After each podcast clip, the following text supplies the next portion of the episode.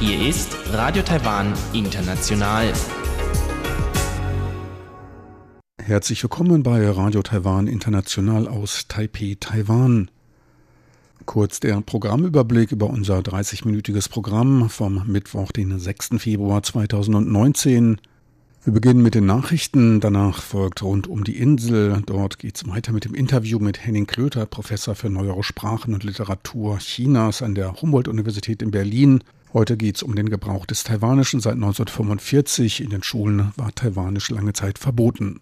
Danach folgt am Rande notiert. Dort geht es um die Entwicklung der Luftqualität, um autonomes Fahren und um die große Nachfrage nach 10 Taiwan-Dollar-Münzen. Dies für den ersten Überblick und nun zu den Nachrichten.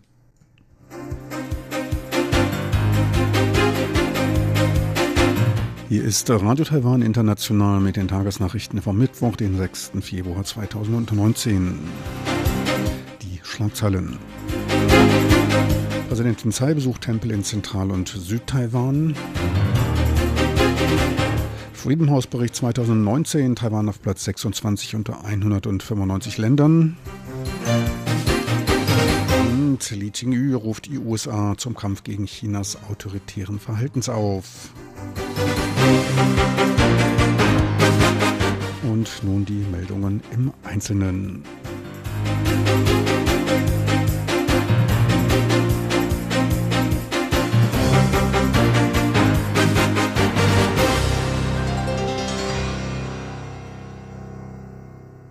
Am zweiten Tag des chinesischen Neujahrsfestes besuchte Präsidentin Tsai Ing-wen am heutigen Mittwoch mehrere Tempel in Zentral- und Südtaiwan, um für ein glückliches, erfolgreiches neues Jahr zu bitten. Traditionell sprach sie dabei den Besuchern ihre Glückwünsche aus und verteilte an die in langen Schlangen wartenden Bürger rote Glücksumschläge.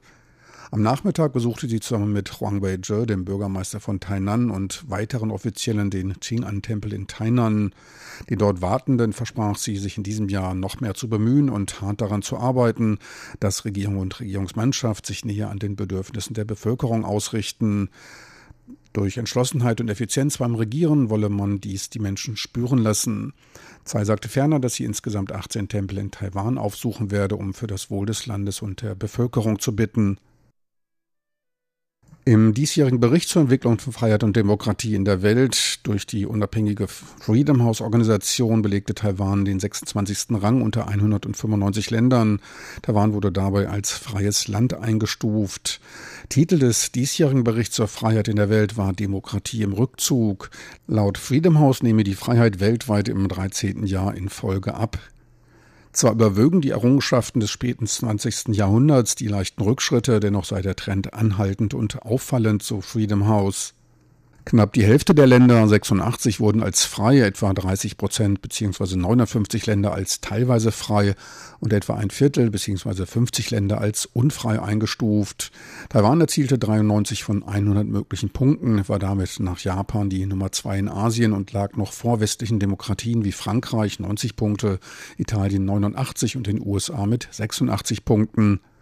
Angeführt wurde die Liste von den skandinavischen Ländern Finnland, Norwegen und Schweden. Danach folgten die Niederlande, Kanada, Neuseeland, Uruguay, Australien, Luxemburg, Irland und Dänemark. China erzielte elf Punkte, wurde als unfrei bezeichnet und befand sich damit mit Aserbaidschan und dem Jemen auf Platz 180. Kritisiert wurde dort die Personalisierung der Macht durch Staatspräsident Xi Jinping und die breiten Kampagnen der Entsendung von einer Million Uiguren in sogenannte Umerziehungslager, in denen zum Teil brutale Maßnahmen angewendet werden. Gewarnt wurde von Chinas Export seines Modells der totalen Überwachung und Zensur des Internets. Hongkong erreichte 59 Punkte und wurde als teilweise frei eingestuft. Am untersten Ende der Freiheitsliste lagen Syrien, Tibet, der Südsudan, Eritrea, Turkmenistan, Nordkorea und die westliche Sahara. Li Jingyu, die Frau des in China inhaftierten taiwanischen NGO-Mitarbeiters Li Mingzhe, rief die USA dazu auf, China wegen des Exports autoritärer, repressiver Modelle zu konfrontieren. Lee macht ihre Aussagen bei einem Interview mit der Washington Post. Sie bezeichnete China als einen auferstehenden ökonomischen Riesen, der seine Macht einsetze, um seinen autoritären Einfluss weltweit geltend zu machen. Die stelle nicht nur eine Bedrohung für Taiwan, sondern der gesamten Welt, einschließlich den USA, dar. Sie drückte gegenüber den USA im Geiste ihrer Gründungsväter ihre Hoffnung auf Unterstützung aus. Li Jingyu hält sich zurzeit auf Einladung des Parlamentariers Christopher Smith in Washington auf und wohnte der Rede zur Lage der Nation von US-Präsident Donald Trump bei. In den USA ist es Tradition, dass Abgeordnete dazu einen Gast einladen können. Christopher Smith ist Mitglied der China-Kommission des US-Kongresses und mahnt die massiven Menschenrechtsverstöße und die Bedrohung der Demokratie durch Chinas Regierung an. Angesichts der zunehmenden Spannung zwischen der Luftfahrtgesellschaft China Airlines und der Pilotengewerkschaft beauftragte das Verkehrsministerium Wang Guozai, den Minister für Kommunikation, die Wiederaufnahme der Gespräche einzuleiten. Die Pilotengewerkschaft beklagt sich unter anderem über zu lange Arbeitszeiten, ein Problem, welches trotz Zusage bei den Verhandlungen im Vorjahr weiter ungelöst sei. In einer Abstimmung erklärte sich die deutliche Mehrheit der Piloten bereit, in den Streik zu treten. Der gestrigen Aufforderung der 900 Gewerkschaftsmitglieder zur Streikregistrierung kamen bis heute mehr als 700 Personen nach. Lin Jialong, Minister für Transport und Kommunikation, rief beide Seiten zur Kommunikation auf, die unter den wichtigsten Prinzipien der Flugsicherheit und der Passagierrechte geführt werden sollten. Gegenüber dem Management von China Airlines habe man seine Bedenken und den Wunsch zu einer Überprüfung der möglichen Umsetzung der Forderungen der Piloten zum Ausdruck gebracht. Es sollten die Rechte der Angestellten und ein nachhaltiger Betrieb des Unternehmens gewährt sein, um Nutzen für beide Seiten zu erreichen, sagte Minister Wang. Der frühere Sprecher der Kreisregierung des Landkreises Tainan, Wu Jianbao, wurde heute von Behörden der Philippinen nach Taiwan ausgeliefert. Der wegen Manipulation von professionellen Baseballspielen überführte, hatte sich nach seiner Verurteilung 2014 dem Strafvollzug durch die Flucht auf die Philippinen entzogen. Er wurde wegen Einschüchterung, Betrugs und anderer Verbrechen zu einer Haftstrafe von fünf Jahren und fünf Monaten verurteilt.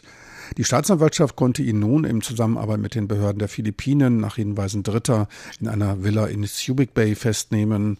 Die Auslieferung wurde durch die im März 2017 erfolgte Unterzeichnung eines Abkommens zur gemeinsamen Verbrechensbekämpfung und Unterstützung im Strafvollzug zwischen schon in der Vergangenheit konnten in beide Richtungen in einem Mordfall und wegen Drogenschmuggels Auslieferungen ermöglicht werden. Taiwans Migrationsarbeiter überwiesen im Jahr 2018 mehr als drei Milliarden US-Dollar in ihre Heimatländer, teilte die Zentralbank mit. Dies entspreche einem Überweisungsbetrag von monatlich mehr als 300 US-Dollar pro Migrationsarbeiter.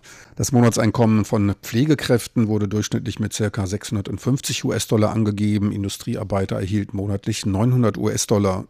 Die Zahl der Arbeiter aus dem Ausland ist kontinuierlich am Steigen. Waren es im November 2013 noch 480.000, ist deren Zahl bis November 2018 auf über 700.000 angewachsen. Auch am heutigen Mittwoch herrschte wegen des Frühlingsfestes Stille an der Börse. Der internationale Devisenhandel läuft aber weiter. Hier die Kurse. Der US-Dollar notiert bei 30,76 Taiwan-Dollar, der Euro bei 35,12 Taiwan-Dollar. Und nun die Wettervorhersage für Donnerstag, den 7. Februar 2019.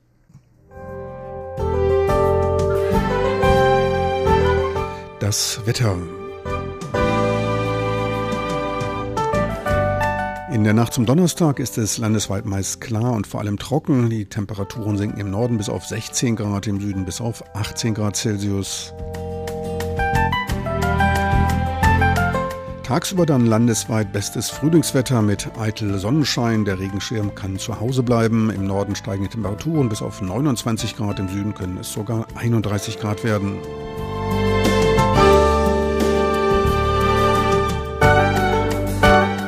Wir hörten die Tagesnachrichten von Radio Taiwan International vom Mittwoch, den 6. Februar 2019.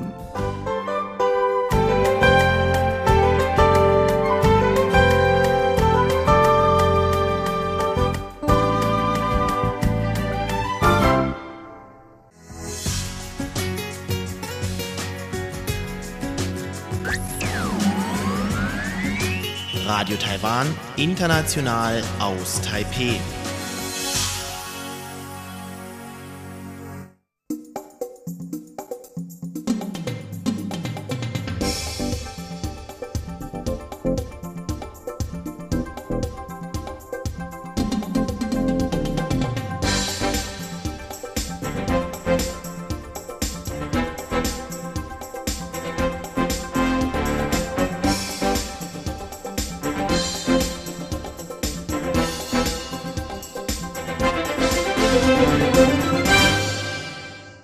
Kommen nun zu Rund um die Insel mit Huang Yilong.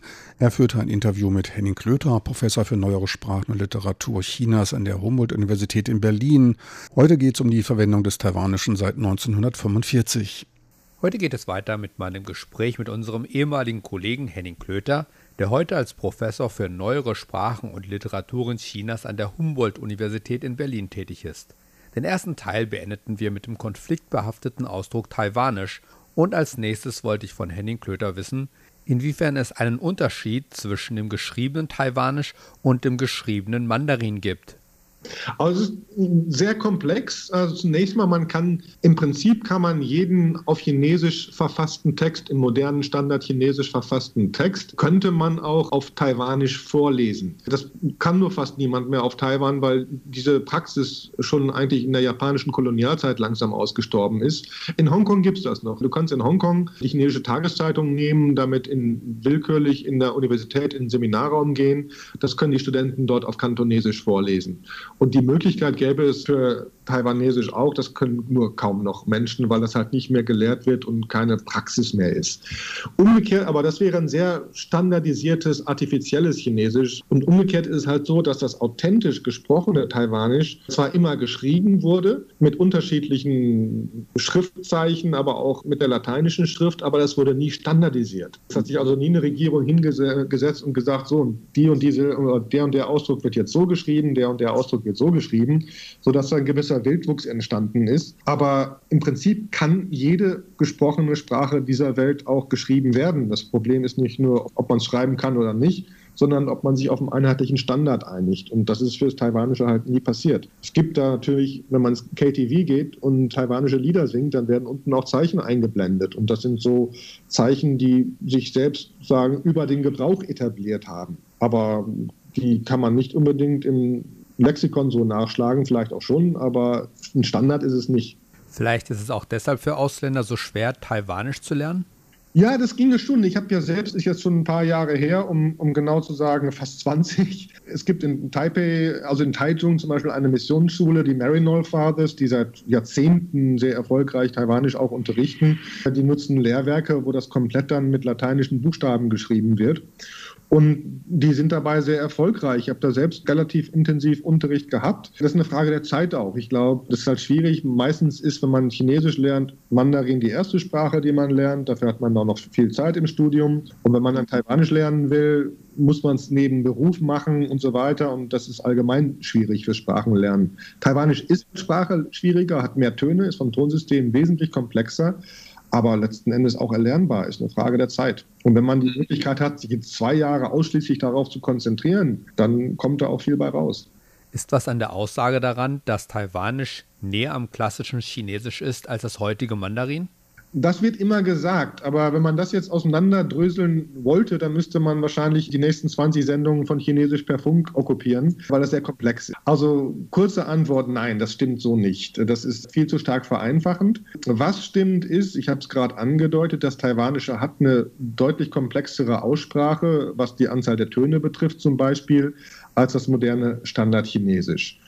Und damit gibt es noch Ausspracheelemente, die aller Vermutung nach näher an früheren Aussprachestufen des Chinesischen sind als das moderne Standardchinesisch.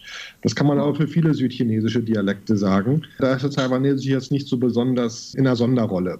Aber es wird immer wieder gesagt, auch in Taiwan, ja, das ist eigentlich viel ursprünglicher und so weiter. Das wäre viel zu vereinfachend. Das stimmt also so nicht. Verwandte und Freunde in meinem Alter erzählen immer, dass es ihnen damals in der Schule verboten war, Taiwanisch zu sprechen. Wobei das wohl auch für andere chinesische Dialekte galt. Was hatte die KMT-Regierung damals im Sinn? Sprachpolitik ist immer sehr stark auch im Zusammenhang zu sehen mit nationaler Politik, identitätsstiftender Politik. Und die Kuomintang-Regierung in den 50er Jahren wollte natürlich dass sich die Taiwaner so schnell wie möglich mit Gesamtchina identifizieren und sich auch innerlich von Japan loslösen und haben dann die bereits bestehende Sprachpolitik, die in den 20er Jahren formuliert wurde, dann auch auf Taiwan übertragen. Und zwar mit einer sehr radikalen Ausschließlichkeit. Das heißt, die Idee war, wenn alle Menschen in China das moderne Standardchinesisch sprechen, dann gibt es auch eine gesamtchinesische Identifikation. Und da wollte man tunlichst vermeiden, dass es irgendeine Form der sprachlichen oder kulturellen Identifizierung mit Taiwan gibt. Und von daher hat man diese Politik sehr radikal umgesetzt. Und das ist wirklich so. Also das kenne ich auch aus vielen Interviews. Es gab, da war Taiwan sehr extrem, wirklich mit auch physischen Strafen für die Verwendung der Regionalsprache, sehr stark negative Konnotierungen der regionalen Sprachen. Und das ist auch ja, für viele Taiwaner eine sehr eingreifende Erfahrung gewesen. Ich will jetzt nicht sagen, dass der Zweck die Mittel heiligt, um Gottes Willen, aber rein nüchtern betrachtet, ich, ich finde das eine sehr zu verurteilende Sprachpolitik aus der Zeit. Aber rein nüchtern betrachtet war sie ja auch sehr erfolgreich. Denn inzwischen sprechen alle Taiwaner fast, gerade die Generation, sich mal 70 und jünger, die sprechen alle Standardchinesisch. Taiwan hat mit die höchsten sagen auch Ausbildungserfolge im Bereich Sprache, Lesefähigkeit etc. etc. Von daher bei aller Brutalität erfolgreich war diese Sprachpolitik auf jeden Fall. Das soll jetzt nicht zynisch klingen, aber das darf man dabei nicht komplett ausklammern. Aber die Zeiten ändern sich. Heute hingegen lernt mein Sohn in der Grundschule Taiwanisch. Wann hat dieser Sinneswandel begonnen und warum? Das war ziemlich genau um die Jahrtausendwende. Und zwar hat diese Politik schon auch die letzte Kuomintang-Regierung vor der 2000-Wahl mit initiiert. Es ging erst los auf regionaler Ebene. Der erste Landkreis war, glaube ich, Ilan, der damit angefangen hat, schon in den frühen 90er Jahren, wenn ich mich richtig erinnere. Naja, und dann kam halt in den 90er Jahren mehr und mehr sagen, die Rückbesinnung auf taiwanische Identität auf, auf regionale Kultur, regionale Sprachen. Das war eine, ein politischer Druck, der zunächst mal sehr stark von der DPP ausging, aber dann auch letzten Endes auch von der Kuomintang mitgetragen wurde, dass es eben jetzt an den Schulen, das war eine Maßnahme, nicht die einzige, aber eine wichtige, an den Schulen sogenannten muttersprachlichen Unterricht gibt, was in der Praxis in den meisten Fällen, in den meisten Schulen taiwanische ist. In Hakka-Gegenden auch verstärkt Hakka und auch Ureinwohnerschulen haben noch die Position der austronesischen Ureinwohnersprachen gestärkt innerhalb der Schulausbildung. Allerdings wird diese Politik auch kritisiert. Ich habe viel Kontakt auch zu sogenannten Sprachaktivisten in Taiwan, die sagen, das ist alles halbherzig, viel zu wenig, es kommt nichts bei raus. Aber es ist zumindest eine Maßnahme, denke ich, die dazu beiträgt, dass es auch mehr Bewusstsein gibt für Mehrsprachigkeit in Taiwan und auch, ich finde es auch persönlich gut, wenn die Jüngere, wenn die Kinder da in der Kindheit mit Berührung haben und da zumindest noch ein bisschen was von den ursprünglichen Sprachen Taiwans lernen. Ganz nutzlos scheint das jedenfalls nicht zu sein. Tatsächlich freut sich mein Sohn darauf, dass er beim nächsten Treffen mit den Großeltern ihnen ein paar taiwanische Lieder vorsingen kann. Ja, das ist doch sehr schön, wenn das solche Ergebnisse hervorbringt. Das ist nämlich gerade oft so. Das ist ein sehr häufig auftretendes Beispiel. Das habe ich auch öfter gehört von Kindern um die sieben, acht Jahre, die sagen, ich kann nicht mit meiner Oma sprechen. Gut, das wird jetzt auch anders, weil sagen die Oma-Generation, die Mandarin gelernt hat, jetzt auch stärker und stärker in Erscheinung tritt. Aber das war bis vor ein Jahr ein Problem. So eine Art Communication Gap zwischen der Enkel- und der Großelterngeneration. Und wenn so eine Maßnahme dazu beigetragen wird, dass das zumindest ein bisschen sich verringert, dann ist das doch eigentlich eine, eine sehr positive Maßnahme. Kritiker sagen immer, werden Kinder überfordert, sie müssen Standardchinesisch lernen, auch noch Taiwanesisch, Englisch sowieso. Aber da gibt es auch Forschungsergebnisse, die sagen, dass Kinder, gerade was Sprachen betrifft, in dem Alter, gerade im Grundschulalter, so aufnahmefähig sind, dass jetzt von zwei, drei Stunden Taiwanisch in der Grundschule auch nicht aus der Bahn geworfen werden. Im Gegenteil. Das sind so starke, auch für die Entwicklung der Kinder, so viel Mehrwert in vielerlei Hinsicht, dass das auf jeden Fall eine gute Maßnahme ist. Ja, zumindest bei meinem Sohn in der Klasse wird das eher spielerisch und mit Liedern gelernt, sodass es für die meisten eher Spaß ist und die Kinder saugen das echt schnell auf. Ja, also wenn ich, ich könnte mich jetzt drei Jahre in eine Missionsschule setzen. Ein Kind, das sich gleichzeitig drei Wochen in eine Grundschulklasse setzt, lernt wahrscheinlich mehr Taiwanesisch. Das ist einfach altersbedingt. Das ist das Alter, in dem ja, Kinder aufsaugen, ohne das zu merken. Und, und das muss man doch positiv ausnutzen. Bei, bei mir wäre jetzt Hopfen und Malz verloren sozusagen. Aber von daher ist es doch gerade gut, dass das auch in dem Grundschulalter gemacht wird. Und zum Schluss hat Henny noch ein paar Grüße. Ich bedanke mich auch und dann herzliche Grüße an die Deutschredaktion und alle mir möglicherweise noch bekannten Hörerinnen und Hörer von vor 20 Jahren. Soweit mein zweiteiliges Gespräch mit unserem ehemaligen Kollegen Henning Klöter, heute Professor für neuere Sprachen und Literaturen Chinas in Berlin. über die unterschiedliche Entwicklung des Mandarins in Taiwan und in China und im Gebrauch des Taiwanischen. Am Mikrofon verabschiedet sich Ilong Huang. Vielen Dank fürs Zuhören.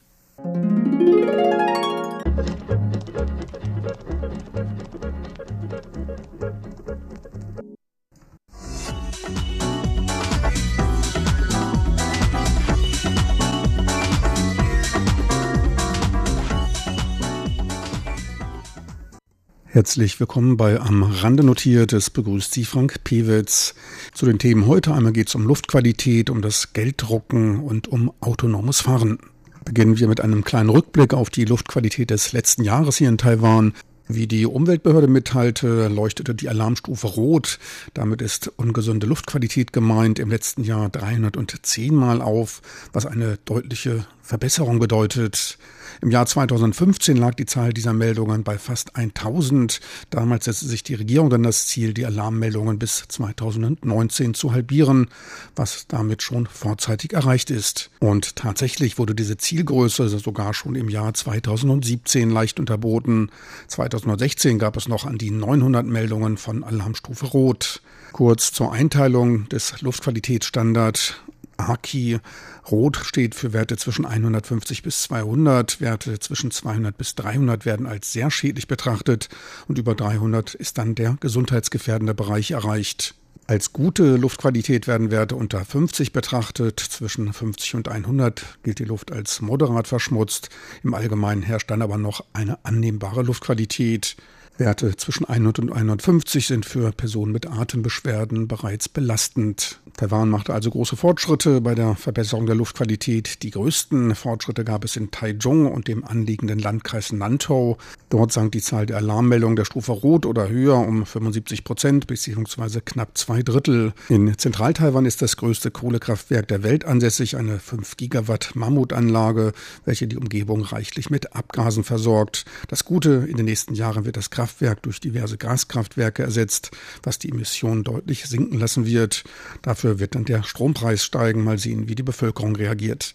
Und auch im Süden, im Kreis Pingdong und Ündin, sagt die Zahl der Alarmmeldungen um die Hälfte. Pingdong und die Nachbarschaftsstadt Kaohsiung sind Standort von Taiwans Schwerindustrie. Dort sind auch eine Reihe von Chemie- und Stahlfabriken angesiedelt.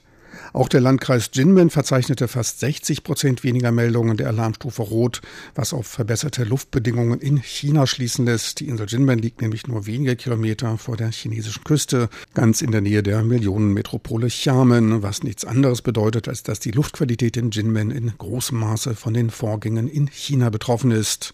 Und da zeichnet sich langsam Besserung ab. Seit 2013 gab es eine deutliche Reduzierung beim Schadstoffausstoß. Bis 2016 soll dieser um 30 Prozent gefallen sein. Seitdem wurden weitere Fortschritte erzielt. Und davon profitiert dann auch Jinmen. Und auch ein nicht unbeträchtlicher Teil des Fortschrittes in Taiwan dürfte auf die weniger dicke Luft in China zurückzuführen sein. Im landesweiten Mittel sank die Zahl der Alarmmeldungen um gut ein Drittel. Und das wiederum entspricht genau den chinesischen Senkungen. Dass es auf beiden Seiten noch einiges zu tun gibt, das zeigen die Umweltwerte. Gestern wies die Insel Jinmen Werte von 166 auf. Die Bevölkerung atmet damit stärker belastete Luft. Am ersten Tag des Frühlingsfestes waren Taiwan selbst nur im Norden und an der Ostküste gute Luftverhältnisse zu finden. Ab Taichung in Zentral-Taiwan bis hinunter nach Kaohsiung im Süden herrschte relativ dicke Luft. Dort lagen die Werte im Bestfalle im Grenzbereich zwischen moderat belasteter und für einige sensible Gruppen stärker belasteten Luft. Der Luftqualitätsindex wies Werte zwischen 90 bis leicht über 150 auf auf. Ein Teil davon dürfte aber auf das Abschießen der Feuerwerkskörper zurückzuführen sein. Am ersten Tag wird am meisten geknallt, doch die Hoffnung auf bessere Luft, die erfüllte sich heute nicht. Frische Luft gab es heute nur noch an der Ostküste, der Rest der Insel wies moderate Luftverschmutzung auf. Landesweit lagen die Werte zwischen 70 und 130. Richtig ungesunde Luft mit einem AKI-Wert von 160 war allerdings nur noch auf Jinmen zu finden. Der Topwert in China, der lag heute bei 440.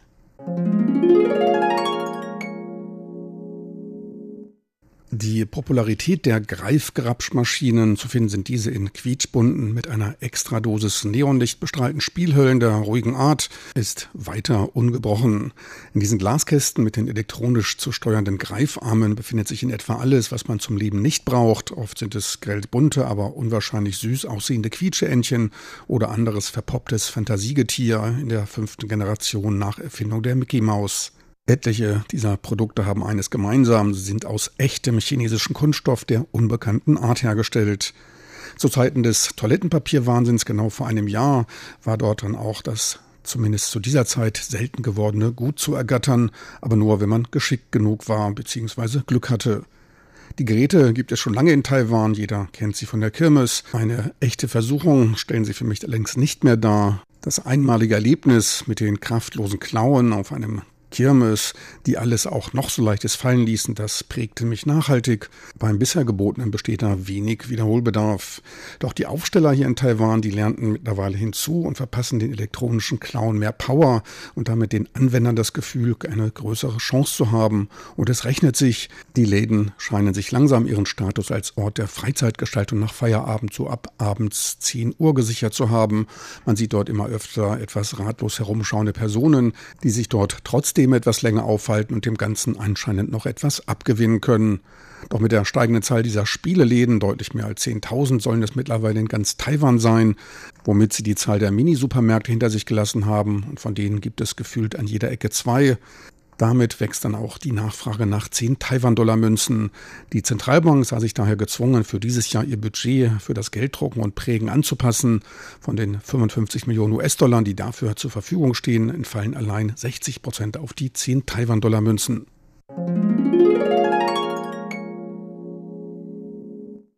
Viel geredet wird über das autonome Fahren. Auch Taiwans Regierung sieht darin einen Zukunftsmarkt, den man gerne entwickeln möchte, wobei man selbst ein wenig hinterherhinkt. Immerhin ließ man im letzten Jahr schon einen Elektrobus autonom in den ruhigen Nachtstunden auf einer ohnehin ruhigen und nur geradeaus in eine Richtung befahrbaren Hauptstraße für einige Stunden herumfahren. Die Freigabe für den regulären Verkehr erschien damals als noch zu gewagt. Ein nachvollziehbares Argument. Die Verkehrssituation in Taiwan ist wenig regelorientiert und das Verhalten erfolgt daher auch keiner nachvollziehbaren Logik. Eine echte Herausforderung für Programmierer. Und diese stehen vor der großen Herausforderung, das Unvorhersehbare im Voraus zu erkennen. Keine leichte Aufgabe. In Taiwan hält man sich auch wegen der noch ungeklärten Rechtslage etwas zurück. Fahrzeuge des US-Herstellers Tesla sind auch in Taiwan zu finden und dessen Fahrzeuge sind mit einem Fahrzeugassistenten ausgerüstet. In die Medien schaffte es im Dezember ein Pkw von Tesla, der auf Autopilot geschaltet war und in zwei am Seitenrand der Autobahn Nord stehenden PKWs hineinkrachte. Bei den Wagen handelt es sich auch noch um zwei Polizeiwagen. Die Beamten dort waren mit der Klärung eines Unfalls beschäftigt. Dafür hatten sie auch die Unfallstelle vorschriftsmäßig mit zwölf Verkehrspilonen in schon 100 Metern Entfernung vom Unfallort aufgestellt und gesichert. Dummerweise war das Tesla-Fahrzeug damit überfordert. Es verringerte nicht seine Geschwindigkeit, fuhr durch die Barrikade und in die Polizeifahrzeuge hinein. Zum Glück blieb es beim Blechschaden. Eine Bestrafung für den Fahrer gab es wegen mangelnder Aufmerksamkeit dennoch. Bei der Befragung stellte sich heraus, dass der erschöpfte Fahrer einen 16-stündigen Arbeitstag hinter sich hatte und gleich nach Erreichen der Autobahn auf den Fahrassistenten geschaltet hatte. Drogen oder Alkohol waren nicht im Spiel. Zur Kasse gebeten wird der Fahrer dennoch. Es war die erste Unfallmeldung mit einem Tesla-Fahrzeug des Modells S. Auf der Webseite wirbt der Hersteller damit, dass es sich um ein Fahrzeug handelt, welches Fahren sicherer und einfacher macht. Taiwans Verkehrsbestimmungen erlauben nicht den Einsatz vollautonomen Fahrens, laut der Zeitung Apple Daily. Laut der Zeitung Apple Daily soll Tesla aber seinen taiwanischen Kunden ein Online-Upgrade für ein vollständiges Autopilotsystem anbieten. Bis es wirklich zum autonomen Fahren kommt, da dürfte noch ein Weilchen vergehen denn dabei müssen enorme Datenströme verarbeitet werden. Etliches davon wird aus der Datenwolke gespeist und dafür braucht man dann das 5G, die nächste Generation der mobilen Kommunikation.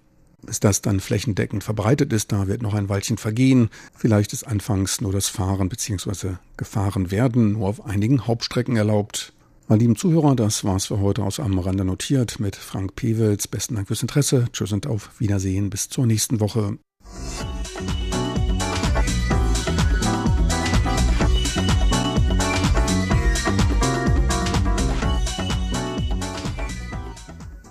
Meine lieben Zuhörer, das war's für heute von Radio Taiwan International vom Mittwoch, den 6. Februar 2019. Diese Sendungen als auch weitere Informationen, wie zum Beispiel das Kochstudio, sind online abrufbar. Dafür einfach in den Browser www.de.rti.org.tv eintippen. Noch ein wunderbares Frühlingsfest im Jahr des Schweines wünscht Ihnen Ihr Team von Radio Taiwan International.